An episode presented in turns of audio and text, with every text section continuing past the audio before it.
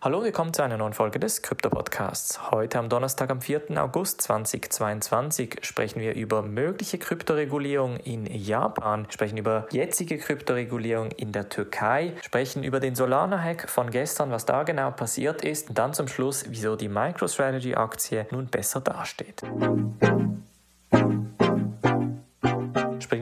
diese erste News Story. Und zwar springen wir nach Japan, bei welcher die Japan Crypto Asset Business Association sowie die Japan Crypto Asset Exchange Association sind zwei Vereine, welche sich zum Ziel gesetzt haben, Kryptothemen in Japan voranzutreiben. Die haben jetzt einen Vorschlag rausgebracht, um vor allem das Steuerthema in Japan entsprechend zu durchleuchten, aber auch, wie gesagt, voranzutreiben und fairer für Investoren und Trader zu machen. Momentan ist nämlich eine Kryptobesteuerung von etwa 55 Prozent der Fall in Japan und man möchte nun mit dieser neuen Steuerreform 20 Prozent auf individuelle Kryptoinvestoren als Steuer erheben und sogenannte Gewinnbesteuerung, also Crypto Gains Tax, komplett erlassen. Das heißt, wenn man zum Beispiel Bitcoin bei 20.000 kauft und dann bei 40.000 verkauft, dass die 20.000 dazwischen steuerfrei sind. In Japan ist, wie gesagt, momentan das Thema Krypto ein bisschen heikel. 2018 ist es da bei den Börsen zu einem ziemlich großen Hack gekommen und seitdem ist das Thema so ein bisschen nebenbei, beziehungsweise mit dem Wiedereintritt von zum Beispiel FTX, die eine lokale Börse gekauft hat, jetzt nun wieder aktuell. Jetzt bleiben wir gleich in Japan, denn in Japan wurden neu auch wieder sogenannte Crypto ATMs, also Geldautomaten, bei welchen man Kryptos kaufen kann, aufgestellt. Also diese ATMs in Japan heißen sie BTMs, also so quasi Bitcoin-Automaten. Die wurden von der Firma Gaia Co. und Limited angekündigt und werden nun in Tokio und Osaka entsprechend verbreitet. Etwa 50 BTMs sollen in den kommenden zwölf Monaten in diesen zwei Städten verteilt werden, wobei man davon ausgeht, dass wenn die Nachfrage entsprechend steigen wird, dass man weitere BTMs platzieren wird wert. An diesen Automaten kann man Bitcoin, Ethereum, Bitcoin Cash und Litecoin kaufen. Und wie gesagt, seit dem Thema 2018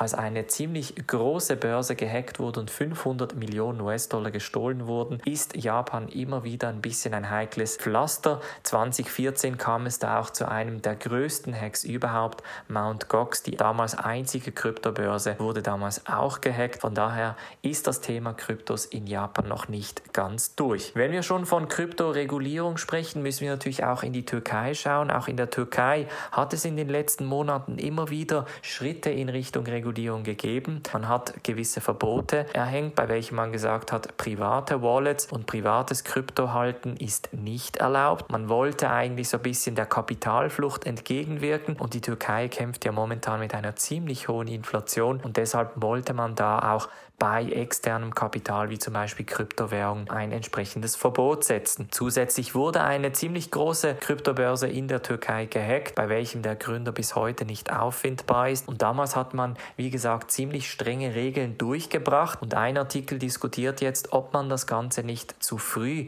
diskutiert bzw. reguliert hat. Denn wie gesagt, Individuen möchten nach wie vor in Kryptowährungen investieren. Man spricht davon, dass die Türkei momentan etwa um die 5 Millionen Kryptonutzer hat oder Kryptoinvestoren hat. Und das Thema mit der Inflation wird natürlich diese Tage nicht einfacher und deshalb möchten natürlich türkische Kryptoinvestoren weiter in Kryptowährungen investieren.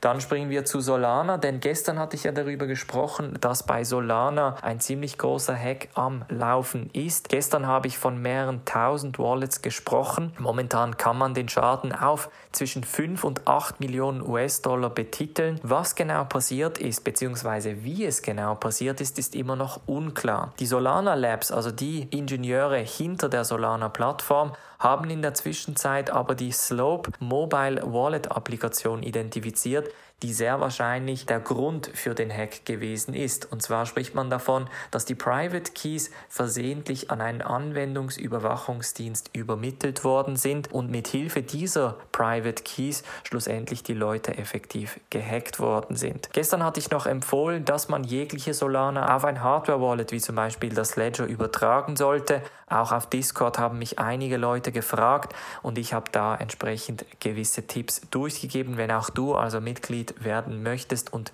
von diesen Tipps profitieren möchtest, auf bluealpineresearch.com slash Mitgliedschaft kannst du dich anmelden. Der Hack ist jetzt zwar durch für den Moment, aber wie gesagt, die Details sind noch unklar. Also man schaut noch auf die technische Lücke, welche das Ganze möglich gemacht hat. Wie gesagt, im Moment scheinen die Vermutungen auf das Slope Mobile Wallet zu zeigen. Und zum Schluss sprechen wir noch über MicroStrategy, denn deren Aktie ist wieder gestiegen, etwa 142 Prozent seit dem Tief im Mai. Jetzt hat es natürlich vorgestern die Nachricht gegeben, dass Michael Saylor offiziell zurücktreten wird, sowie auch Nachrichten, dass das Q2 von MicroStrategy eigentlich gar nicht so gut gewesen ist. Wir dürfen nicht vergessen, MicroStrategy ist natürlich in den Schlagzeilen oft für die Bitcoin-Käufe bekannt, aber MicroStrategy ist natürlich auch ein Technologieunternehmen, das entsprechend Computerdienstleistungen, Business Intelligence und Cloud-basierte Dienstleistungen anbietet. Also komplett weg eigentlich von Bitcoin. Deshalb wurde ja auch eine Art Unterfirma gegründet, die sogenannte MacroStrategy,